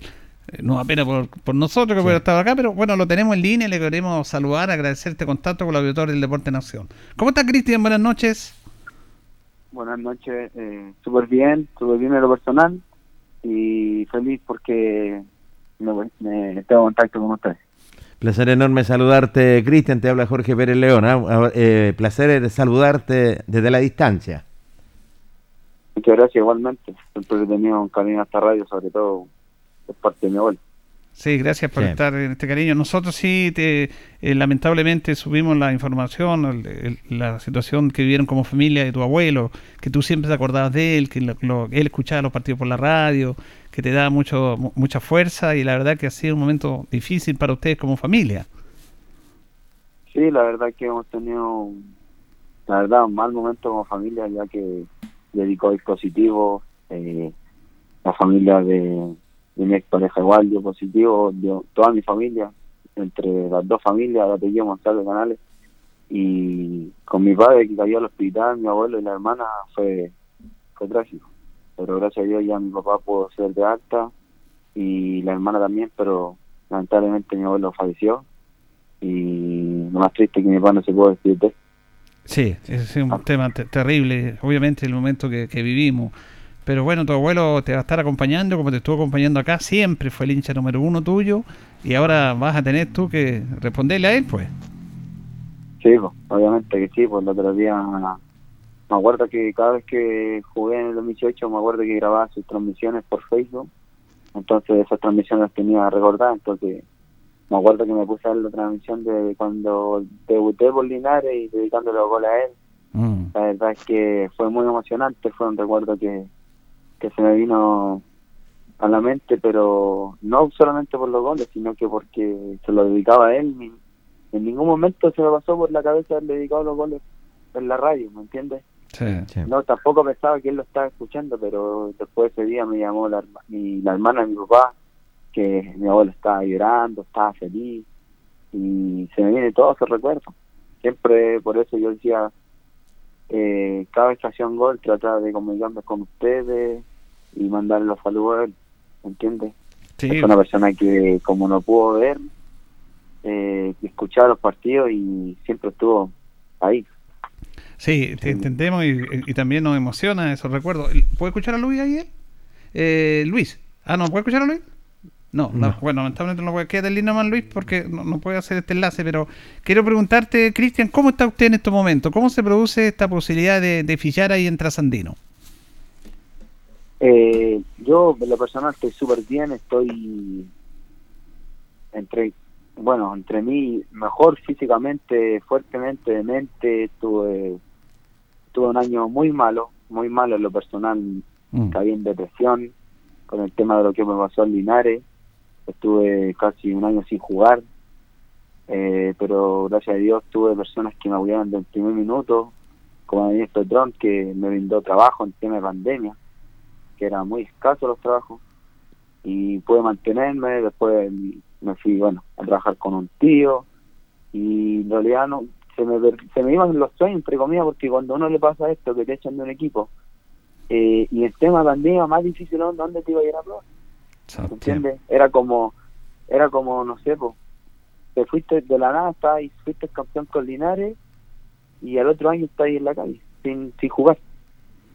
¿Qué le, qué- qué le- más- qué le dijeron, ¿Qué le dijeron ahí a usted? ¿Conversó con el técnico, los dirigentes, la sociedad anónima ahí? que se contactaron con usted? Porque usted era parte de- de- del equipo, me acuerdo, en principio. Mire, eh, te acuerdas que, bueno, estaba Rodolfo Neme, Sí. como técnico, y llegaron otros técnicos, Mauricio Rifo, bueno, con Rodolfo Neme ya era titular, indiscutible con él, eh, por lo que él me decía a mí, con Mauricio Rifo igual, incluso no alcancé a llegar, pero me había llamado para Velázquez, la segunda, porque él está allá. Sí, le ha ido muy bien. Eh, Y después llegó, no me acuerdo cómo se llama el técnico, ya se me olvidó el. Nivaldo del Rubio. técnico. Él mismo. Él. eh, y ahí cuando cayeron la mitad de equipo, bueno, éramos 10 jugadores. que jugaban entrenando dos días. Y pero en lo personal yo no voy a hablar nada mal de los técnicos porque esto en cualquier momento se, se puede, pero comillas, no sé, por el fútbol da tantas vueltas que uno nunca sabe. Exactamente. Entonces yo prefiero no hablar de la, de la gente, pero lo único que me dijo, que para mí fue una estupidez, que me dice que conmigo no va a contar siendo que tenía 10 10 jugadores. Imagínate. Increíble. Imagínense que yo estuve viviendo a tres compañeros, Matías Quiró, Sebastián Oriana y Javier Mablén. Javier Mablén lo llamaban de Colina, se fue, pero eran terminé de jugar. Y lo estuve viviendo en mi casa tres, tres meses, Imagínate. porque, por, bueno, por las condiciones que tuve en ese tiempo no se podía, eh, con la cuestión de la cabaña arriba y todo. Yo preferí cogerlos porque eran mis compañeros de no, eh, acá en Santiago yo tuve contacto con ellos, bueno, compartí antes porque jugué en Audas con Matías y todo. Y, y me hice una buena amistad con Sebastián en 2019. Qué bueno. Entonces yo ahora estuve viendo en mi casa y para mí fue fome que me diga, no sé, pues no voy a contar contigo, con Ryan Marque y con Iturra. Yo creo que Iturra después lo conversó con él y ahí yo creo que lo siguió viendo, le dio una oportunidad. Pero a mí me dijo eso y yo me fui helado para la casa y yo no, no hablé nada, no estaba nulo. Así como que no escuchaba nada, ¿me entiendes? Así como que me fui blanco. Y mi mamá me preguntaba que qué me pasaba y decía, no, nada decía, estoy bien. Y, y después ahí llamé a Marco Álvarez diciéndole que cómo era esto, si él nos dijo que no iba a prestar ropa a los del Linares y todo, a los que estábamos. Y bueno, y a mí nadie me, me llamó, ni siquiera ver cómo estaba. Después, como a los... ¿Sabes que la única persona que me llamó a mí para saber cómo estoy fue Rodolfo Nem? Que ya, Sí, ya no mira, sabe. Ya no está, Él me imagínate. pega un llamado y me dice, puta Cristian, tú lo que pasó, en realidad yo creo que perdieron a un gran jugador como tú, más encima joven, puede haber sido promesa de Linares. Y bueno, decía, profe, así es el fútbol. Así es. pasa en hartas partes y bueno, ahí después ya me, me siguió dando más pena porque supe que había como 50 personas probándose en Linares. Eh, y bueno, ahí para qué vamos a entrar más en discusión. No, le agradezco esto porque sé que es un momento difícil para usted y además lo retrata porque puede haber, hecho, puede haber dicho otras cosas, pero es muy decente, me- me- me- lo entendemos perfectamente. Lo importante es que la vida es así, la vida tiene vueltas y usted, ¿cómo está en estos momentos? ¿Cómo está en Trasandino? ¿Cómo lo han acogido? ¿Se siente bien? ¿Cómo ha sido estos días que ha estado allá o estos meses? ¿Cuánto tiempo que lleva usted allá? Tres meses. Ya, ¿y ¿Cómo ha sido ese proceso allá, Cristian? Bien. Eh, bueno, como usted me estaba comentando cómo fue este llamado, bueno, yo estuve, este, me puse a entrenar un tiempo porque supe que iba a volver la tercera división y tuve la de ir a probarme, bueno, me habían llamado para probarme a otro equipo, pero no, no se dio a cabo en segundo. Y me puse a entrenar y todo y, y un día, bueno, fui a Parral donde un compañero y justo había un caballero que me vio jugar una sintética y me dijo, ¿y tú dónde juegas, chico? Me dijo, no, le dije, no, no juego. Es que sabes que tengo un, un amigo que, que va a asumir un equipo. ¿Y cómo se llama? Víctor Franco. Y, Sí, lo conozco, me dijo, lo conozco. Me dijo, va a asumir Trasandino y todo, y podría hablar con él. Bueno, le dije, bueno, si usted quiere hablar con él y me da la oportunidad, sería fantástico. Bueno, y ahí a la semana siguiente me llama el profe y me dice, si Cristian, yo, bueno, yo quiero darte una oportunidad por lo que pasó, sé que es difícil. Y, y bueno, y tú sabes cómo jugar me, me gusta cómo juega y de ahí cuando me dijo eso, yo, entre- bueno, psicólogo de primera, tiro, porque igual me costaba mucho madurar, me, me, me enojaba muy rápido los partidos, de repente, no sé, tomaba malas decisiones. Y lo personal eso encuentro que lo mejoraba un, un 100%. Qué Después bueno. me empecé a cuidar. Bueno, en ese tiempo ya cuando estaba trabajando estaba hasta más gordo. Tenía, tenía igual mi físico de futbolista. Era el que iba a jugar a pichanga y después mandaba tres completos con bebida. Cristian. Entonces, ahí después, bueno, ahí después el profe me empezó a llamar y gracias a dos grandes personas como Gio Chacón y Carlos Chacón que me prestaron sus instalaciones para entrenar y siempre se lo agradecido a ellos porque ellos me dieron la, la oportunidad de, de reintegrarme al fútbol y obviamente gracias a profe Luis por darme una oportunidad para jugar de nuevo al fútbol. Se, se te abre una ventanita, Cristian. ¿Cuál es la meta este año y cómo te recibió la gente de Trasandino? No, súper bien, súper bien. Se nota que este año la gente quiere ascender, quiere, quiere lo, bueno, como dicen ustedes, llevan, ellos nos decían que llevan hasta tiempo en la tercera edición y, y ellas tienen un hambre ahora de, de triunfar, de, de ascender y más, yo creo que la incorporación del profe, ya que tiene dos ascensos en, en su carrera y que técnica no, no le gustaría buscar eso. Cristian, eh, ¿cuánto tiempo llevan entrenando ustedes? Eh, a ver, es que estoy entrenando por, Temas por Zoom. Ah, ya. Por Zoom, harto tiempo. Y hace poquito empezamos a, a entrenar.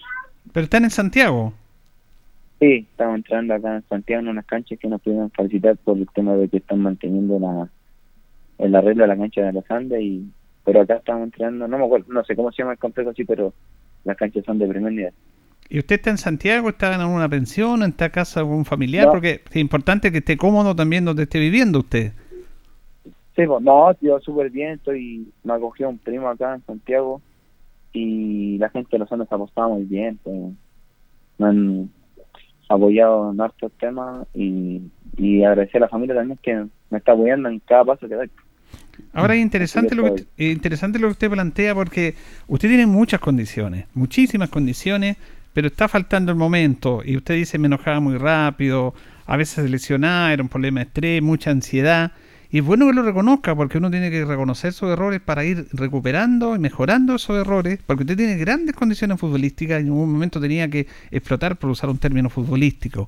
Y es el momento me parece muy bien que usted lo tenga claro. Y si usted lo ha declarado ahora que la verdad que a veces se ponía ansioso se ponía demasiado rápido ofuscado eso le está haciendo mal. Y me parece importante que eso lo reconozca porque ahora tiene que sentarse solamente en, en mostrar sus habilidades futbolísticas. Sí, claro, como lo dice usted, pues yo, bueno, yo no me entiende, yo, yo cuando iba a entrenar en Linares siempre me entrenaba al 100, pero llegaba el tema del partido y de repente, no sé, pues lo que yo hacía en la semana no ¿Ya? me daban el partido. pues. De repente practicaba el enganche hacia el medio, pegaba la edad llegaba el partido, enganchaba y enganchaba y enganchaba. ¿Y por qué? Decía, ¿por qué no le pego como lo hacía la casa? Entonces eso era como lo que me daba rabia y, y me llevaba a enojarme y no, no, no enchufarme el partido. Realmente tenía esas ganas de pasar uno, dos, tres, cuatro, en cambio podía eso, no sé, pues, a mí pasaba uno, tocaba a los lados y seguir a jugar. Entonces, yo en lo personal ahora estoy en una psicóloga que me ayudó muchísimo y, y ahora, desde que llegué a Trasandino, mi actividad fue ser un jugador diferente. en el sentido de que ser el primero, más en el entrenamiento y me lo dijo el Luis Franco, el profesor me dijo, eh, me ha impresionado cómo han llegado porque ha llegado de otra manera. De repente, y Linares, no sé, pues, estábamos con el profe, el profe me decía algo y yo me enojaba. Me enojaba, sí, pero me enojaba conmigo mismo porque me decía, ah, ¿qué estás jugando? Y yo lo hacía, pero siempre me faltaba algo. Y el profe se enojaba, que por qué le respondía, le decía, profe, no es que le responda a usted, sino que me enojaba conmigo mismo. Y ahora de repente, no sé, pues hago una jugada buena y el profe me, me intenta corregir. Digo, sí, profe, sí, profe, sí. Entonces, como que eso, a él lo, como que me dice, ah, Marlon no me está respondiendo. Entonces, por lo mismo, y ahora yo, para mí, sinceramente, lo personal, yo quiero llegar a cumplir el sueño que es de mi abuelo, el que falleció, yo tengo una, yo tengo una promesa con él y por lo mismo siento que ya no puedo seguir esperando una vuelta larga, jugar en tercera división, con atención, porque mi idea este año es apuntar primero que todo a, a ser titular y ya después te vienen los goles. En realidad, para mí no es tanto marcar goles, sino que para mí más- lo más importante es, es jugar bien con el equipo y que el equipo también te tenga confianza. Tienes, tienes una buena alternativa en ese sentido, un buen pensamiento, Cristian, y sobre todo hay muchas metas. Primero, hacer buena campaña. Bueno, y le- nosotros conocemos a la gente de los Andes que este año se dice que podría estar en los primeros lugares, porque la meta, me imagino, es, es campeonar. Sí, pues, no, sí, eh, bueno, acá yo llegué y la verdad es que los compañeros, es que uno siempre intenta ser mejor, ¿me entiendes? Entonces cuando tus compañeros ven que andan bien, uno que intenta hacer, estar al nivel de ellos, incluso superior, entonces lo que sí este año este equipo, la verdad que lo que le encuentro mucho es estado físico, tiene, corre mucho, corre mucho, usted sabe cómo trabaja Luis Franco, le gusta la posición de balón, que sea intenso, entonces el profe, el trajo buenos jugadores, buenos jugadores y, y Dios quiera que este año, en lo personal, trasandino ande bien, que logre lo que lo que Candela, y obviamente y uno tiene que prestar servicio a equipos que te llaman, pues, ¿me entiende? Usted sabe cómo personalmente siempre me he enamorado, me- yo me enamoré de Deportes Linares más que como jugador, como un hincha, ¿me entiendes? Mm. Yo muchas veces cuando... Yo, mire, yo lo hacía bien franco. Yo cuando llegué a Linares, ya dije, ya, en realidad uno igual piensa en las lucas, ¿me entiendes? Eres chico, vaya a jugar, no sé, vos con cabro grande, yo era, tenía 18 años y el más grande que tenía 22, entonces está ahí con otro roce, me decían, no sé, me ofrecieron X plata, y yo le dije mamá, esta plata, me dijo, no, no, vale. La mamá es que, le decía, mamá, pero es que esto te puede llevar a otro lado, ¿me entendí? Esto puede ser un trampolín para otro Claro. lado. Entonces me decía, ya, hijo, si tú verdad querís tomar decisión. Yo lo hice, entonces yo empecé a entrenar. Me acuerdo que la primera práctica que tuve, iba con el ente, pero así a full. Y hasta tuve una discusión con el gato, por- con el gato y dos más. Y decía, oye, pendejo, deja de jugarte la vida y todo, está ver normal. Y le decía, pero es que me tengo que ganar un puesto. Y ahí, bueno, ahí estuve con el profe Monono y, y ahí anduve, bueno, en lo personal, con él aprendí muchas cosas y con los técnicos que pasaron, siempre rescaté lo mejor y yo creo que ya eso me lleva a lo hoy estoy en día, pues, a cambiar eh, eh, geológicamente y como jugador me han enseñado muchas cosas. Eh, Entonces yo igual, en realidad me dolió mucho lo que pasó con el tema de Linares y me decepcioné de varias personas, ¿entiendes? La vida es así, mira, tú te vas a decepcionar y te vas a encantar con todas personas. Y, y la vida es para ir conociéndonos, para ir madurando, para ir entendiendo. Eso se da solamente en el camino. ¿Qué edad tiene usted? De 21. 21, mira, tienes No, todo. Tienes todo. Ahora, otro problema que, que a usted le, le afectó mucho también, a lo mejor no sé si es un tema psicológico, las lesiones, Cristian. Eh, ahora está bien, sí, está impecable físicamente, no tiene esos inconvenientes porque usted se lesionaba a veces y a eso también le, costaba cuando estaba empezando bien y de repente venían las lesiones. Sí, pues como, como se lo vuelvo a repetir, yo anda, como siempre me entregaba al 100 en el entrenamiento, de repente el profe se enojaba porque me decía, no, ahí hay tan fuerte, no que haya más intencional, sino que más despacio en el partido, en el partido de repente no sé, pues. Cuando hice el gol en Andacoyo, a la semana siguiente el profe puso titular. Mm. Iba, fui a jugar una jugada de día con un compañero y yo saqué con la peor parte del leche. Entonces como que eso lo cambiaba un poco en ese sentido, ¿entiendes? Pues como que, que me jugaba el entrenamiento yo lo veía como un partido. Entonces trataba de pa, meter, de andar bien, bien, porque querían, querían como anduvieron en el entrenamiento en el partido. Y ahora, bueno, ahora con, con los profesores que están acá, todo, ahora yo, no sé, pues, de- después de entrenar, eh, claramente al mil, eh, hago trabajo de, de tobillo, de para prevenir lesiones. Claro, qué bueno, qué bueno. Entonces, por lo mismo, y ahora, como le digo yo, estoy tratando de tener una mentalidad como profesional para lograr lo que realmente quiero, que es jugar en primera división. Bueno, eh, la verdad que te quiero agradecer, Cristian, por este contacto. Además, mucha gente te saluda porque te tienen un cariño especial por ser como eres. Te desean la mejor de las suertes, que, te mereces, que, que te vaya bien, porque tú, tú siempre tuviste un nexo muy cercano con la hinchada, con la, con la gente que te, que te quería. Sigue siendo como eres nomás, ese niño bueno, pero más responsable en lo futbolístico, en lo profesional. Así que te agradecemos este contacto con los auditores y nos alegra que estés bien, Cristian. Muchas gracias igual a ustedes por llamarme, por preguntar cómo estoy. Y nada, solamente desearle lo mejor a Linares, nunca la deseando el mal a ellos, espero que este año, no sé, nos toque una final. sería, sería- lindo. Bueno, pero lo que sí yo, si es que nos tocara y me tocara convertir en gol, no, no lo voy a celebrar. Ya. No lo voy a Bien, celebrar. Y mandarle un, un saludo a la, a la gente de Linares, que agradezco mucho por la gente que se preocupó por mí. eh, y mandarle un saludo a la hinchada, al, al Birroja, que la verdad es que, bueno, ellos se han preocupado varios de varios futbolistas, y siempre han estado ahí, así que un abrazo grande ahí a los muchachos y, y a mi familia, que gracias a ellos yo no, no estaría donde estoy.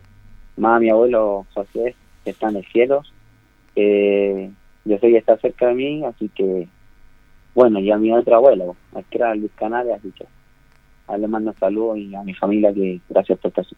Y obviamente un saludo a Caldito, Caldito Herrera. eh, Herrera, un cariño enorme. Correcto, correcto. Cristian. Yo de nosotros te deseamos suerte, también Jorge Pérez León y todo el equipo humano de profesionales. Te deseamos mucha suerte, que tengas un buen año porque te lo, te lo mereces y que puedan eh, eh, se te hagan todo una realidad, un sueño, porque yo creo que eh, estás aspirando más allá. Primero tener un buen año y por qué no estar más adelante jugando en el profesionalismo. Muchas gracias. Ya, Cristian, gracias por que te vaya bien, cuídate, vamos a estar atentos, abrazo, que estés bien. Chao, chao. Bueno, vamos a seguir, Carlito, hasta la, vamos a seguir hasta las 9 ahí, dejamos la pausa pendiente y, y vamos con Luis, vamos a contestar a Tito porque ¿qué te pareció la nota, Luis, de, de Cristian?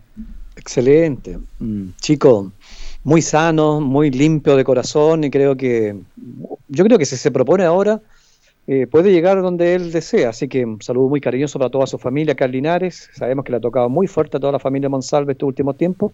Recordemos que también eh, su abuelo era familiar del señor Monsalve que trabajaba ahí en el liceo. De Humberto Monsalve. Exacto, Humberto Monsalve. Son todos familiares, imagínense, fueron muy cerquitas los dos. ¿ah? Sí, y tienes toda la razón, Y Lucho. Entonces, tiene muy, muy clarito el, el- el panorama y todo.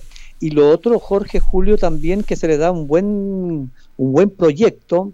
Pucha, nosotros a veces nos tomamos la cabeza, ¿por qué no nos toca a nosotros? Decimos.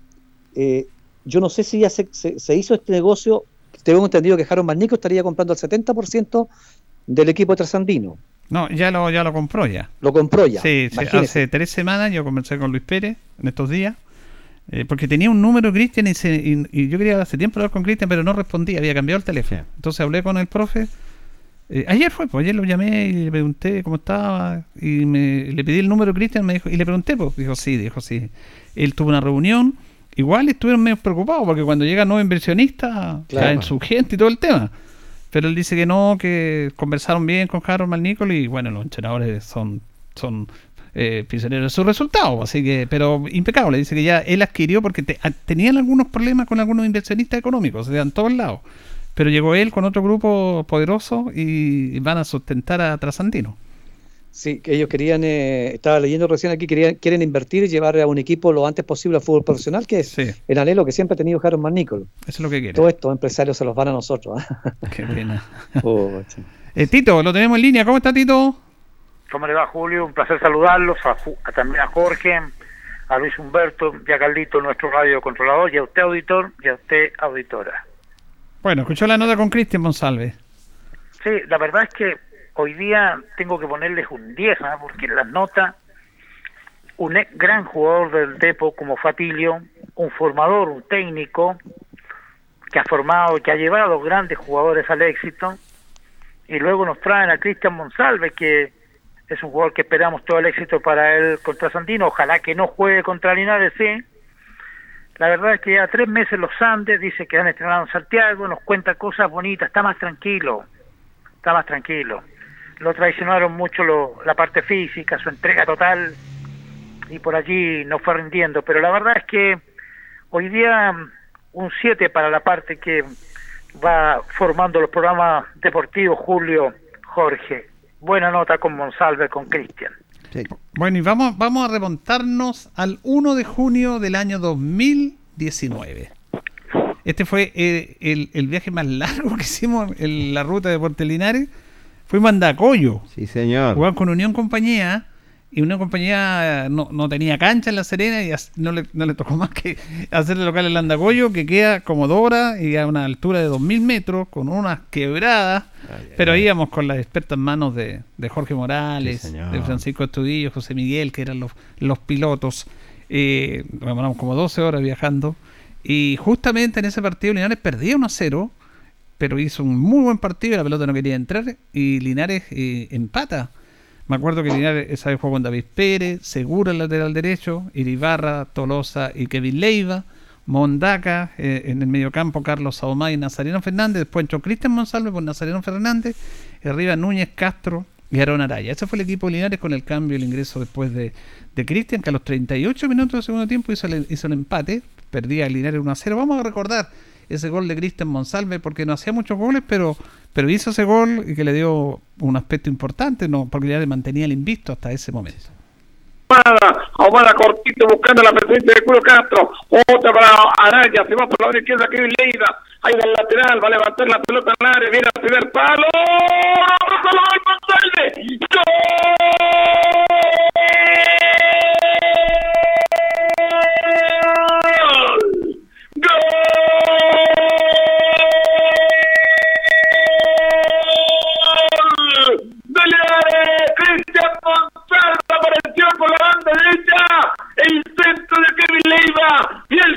De estado apareció Monsalve que le dedica el gol al público acá.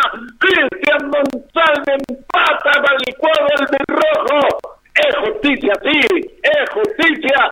Cristian Monsalve a los 38. Uno para Unión Compañía, uno para Linares. Bueno, ahí está ese gol de Cristian que además reconoció a sus técnicos, vámonos González, a- y, y habló bien del profe Rodolfo Neme, pero no habló bien de algunas personas que mejor, mejor no. Mire el daño que se puede hacer, ¿ah? Estuvo con depresión. Increíble. Y él entendía que habían 10 jugadores y no lo querían a él. Increíble, Julio. No lo querían y habían 20 entrenando y no lo tomaban en cuenta, ni el chico Márquez, porque otro gran jugador, Brian Márquez, los desecharon, los desecharon los dirigentes. Esto fue el año 2020, eh, cuando llegaron todos estos técnicos, Gabriel Artigue, Vergara, entonces, bueno, traían sus jugadores. Y ahí está, pues, no, él sí, gracias a Dios está ahí, bien, y la verdad es que nos alegra porque es un buen chico, es un buen jugador, tiene recién 21 años. Queda mucho todavía. Eh, le queda bastante, pero él lo ha reconocido también, que de repente era demasiado impulsivo, que eso le- lo, lo perjudicaba, que no explotaba en el momento que tenía que explotar y esperamos que este sea el año de él. Sí, esperamos que sea el año de él porque es un hombre que ya ha madurado en parte de lo que ha pasado. Bueno, lo hemos retirado simplemente. Son referentes nuestros, que queríamos que quedara gente nuestra y la verdad las cosas, bueno, eh, tiene la posibilidad, se le abrió esta ventana, lo que es Trasandino, hay una meta, así que esperamos que le vaya bastante bien lo que es a Cristian Monsalve. Bueno, ya también está Núñez, Brian, está Pedro Tolosa y también está Alberto Hernández, que Ah, qué el año pasado, un buen central. Eh, ¿Vieron el partido? Me imagino, vamos a tener que comentar del partido de los primos Grimal con, con Everaldo y, y los brasileños, ¿ah? Titiño. ¿Por qué no quiere comentar comentar ese- esas buenas duplas? No, es que le, doy, le doy el paso a usted primero. Tuvo mucho Héctor. tiempo usted sin comentar. Le doy el espacio si quiere.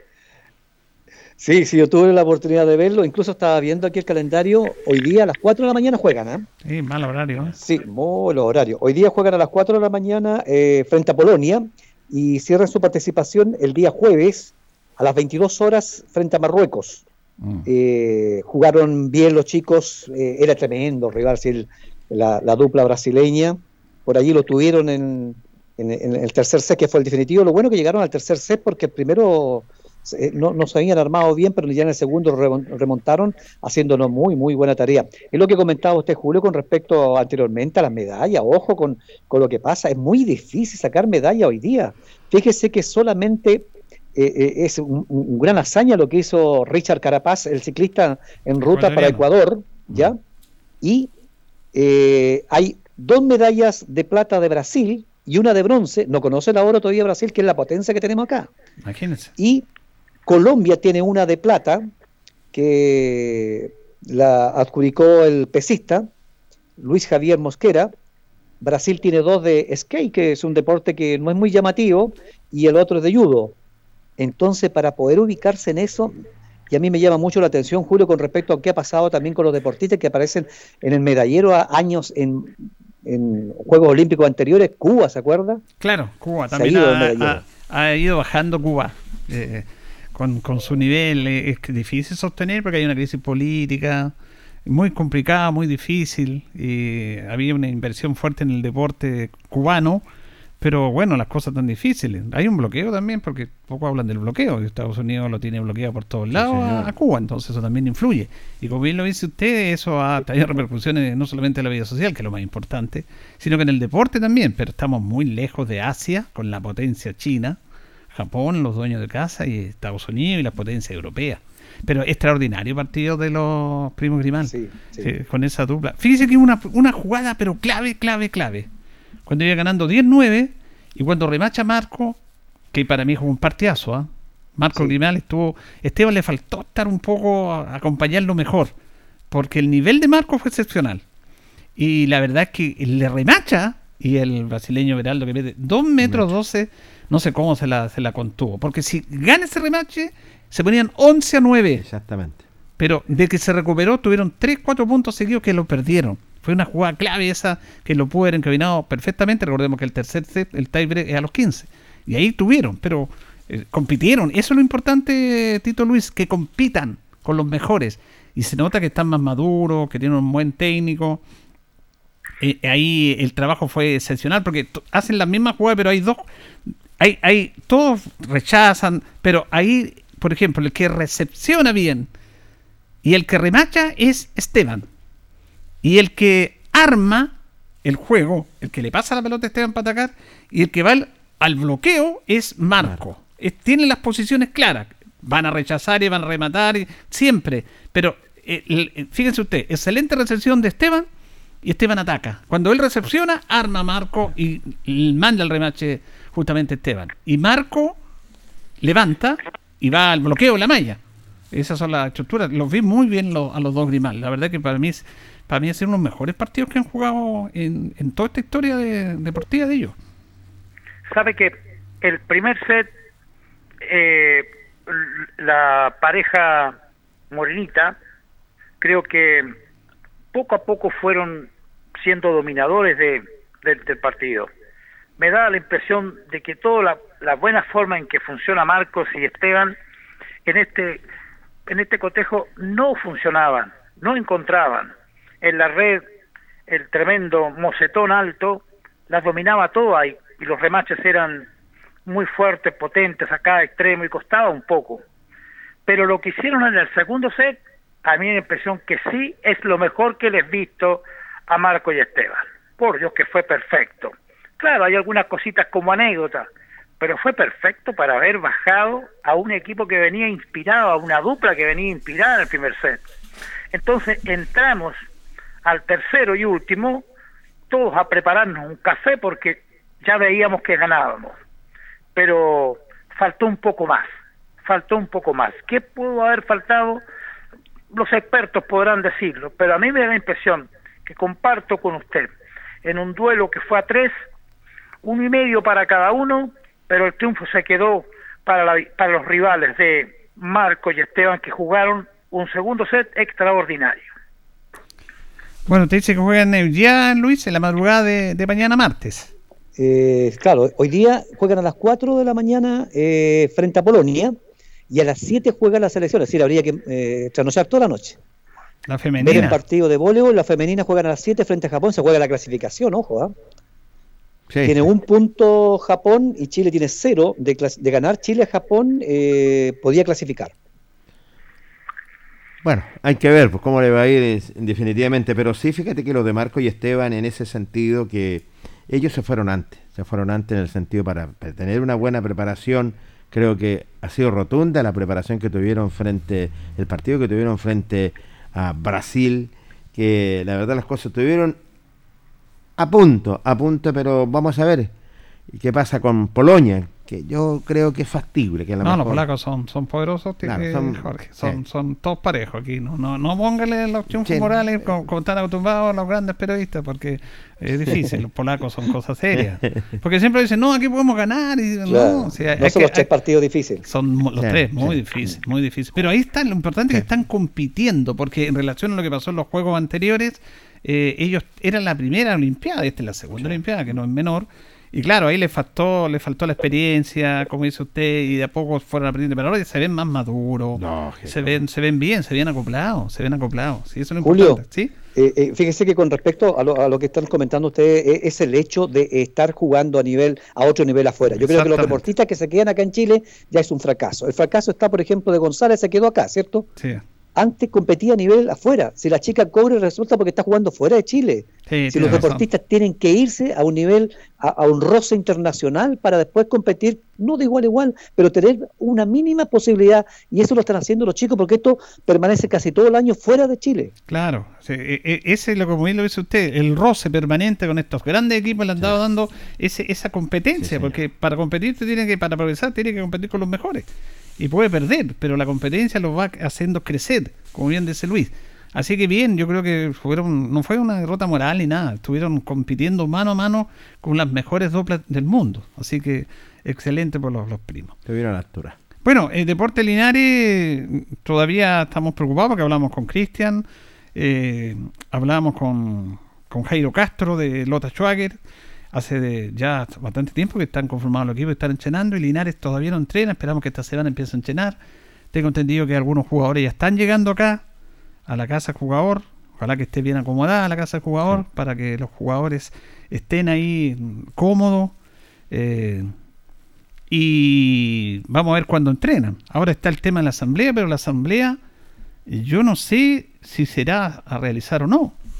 Porque está programada para el miércoles, pero tendrán que avisar el lugar, porque dijeron que iban a avis- avisar el lugar donde se iba a efectuar, y a lo mejor tendrán problemas con la ubicación de, los- de los locales, Sí. donde se va a hacer. Recordemos que los colegios municipales de la enseñanza media vuelven a clase en forma voluntaria, sí, pero el 2 de agosto, los cuartos medios, y yo me imagino que en un gimnasio se irá a hacer esa asamblea, no sé.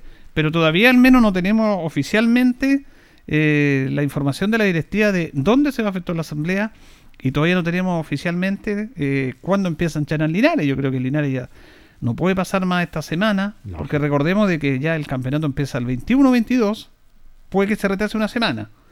Pero Linares tiene que empezar ya a entrenar el técnico para ir viendo, conformando un equipo que es absolutamente nuevo y que tienen que irse mal ganando y además que partidos amistosos tampoco- tampoco se pueden hacer.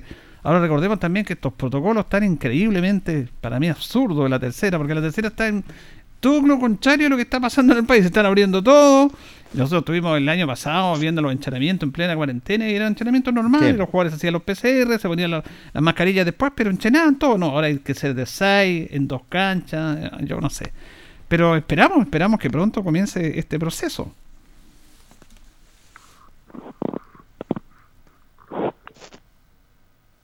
Escucho, don Tito. La verdad es que eh, eh, seguir con el mismo tema, lo hablo desde mi punto de vista, es como insistir. Me gustaría hoy día, ya lunes, haber sabido dónde es la asamblea. Porque fíjese de los tres socios que a mí me escriben, a ninguno de los tres los han invitado a participar en la asamblea porque los están llamando. No, no, si hay una- ¿cómo lo van a llamar? Si hay una asamblea para los socios, para todos. No, no, si, si los socios están con todos sus detalles allá, Julio, hay muchos que los han llamado y a otros que no, todavía. No, no sé, no. Entonces, yo quisiera eso, aclararlo ahora. Están llamando, o por último que se diga el lugar donde va a ser, y así los socios puedan ir.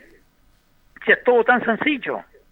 O llaman, o whatsappean, o bien se dice dónde va a ser la asamblea y así los socios puedan ir. Si los socios quieren participar. No sé, la verdad es que mm, si es así, a mí tampoco me han llamado. Eh, tampoco. Pero es que no deberían llamarlo, sino que decir, eh, como lo hacen las redes Sí. sociales. Ahora sí, sí, claro, te envían, no a los WhatsApp, a los correos, a los WhatsApp ya, por último, ya. Porque el teléfono eh, son privados, pero bueno, ya mm, al, al correo o al WhatsApp.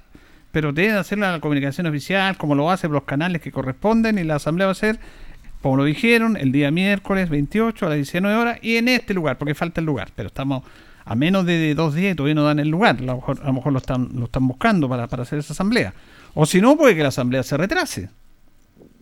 Porque ellos quieren a lo mejor empezar a enchenar. Aquí lo que interesa es que el equipo empiece a enchenar, pero no, tenemos que, ver ese tema en relación a, la venta de los terrenos, que tienen que informarle a los socios. Si eso está ahí. Pero mire, este tema está tan, está tan complicado. Yo no sé por qué, porque nosotros hemos sido luchadores y que queremos que- abrir el tema de la gente, porque yo estaba viendo acá en información que preguntando inclusive si había dirigente de las cadetes. ¿Quién es el, el- el dirigente de los cadetes de Puerto Linares? No tiene dirigente, No, parece. no tiene. El tema que esa pregunta la hace la relacionadora pública. dirigentes. Oiga, no, y el tema que la pregunta la hace la, la relacionadora pública de Deportes Linares. Pues si no saben la relacionadora pública quién es el dirigente de los cadetes, preguntando ella por WhatsApp quién es el dirigente de los cadetes. Entonces, no sé, porque las cosas tienen que funcionar de buena manera.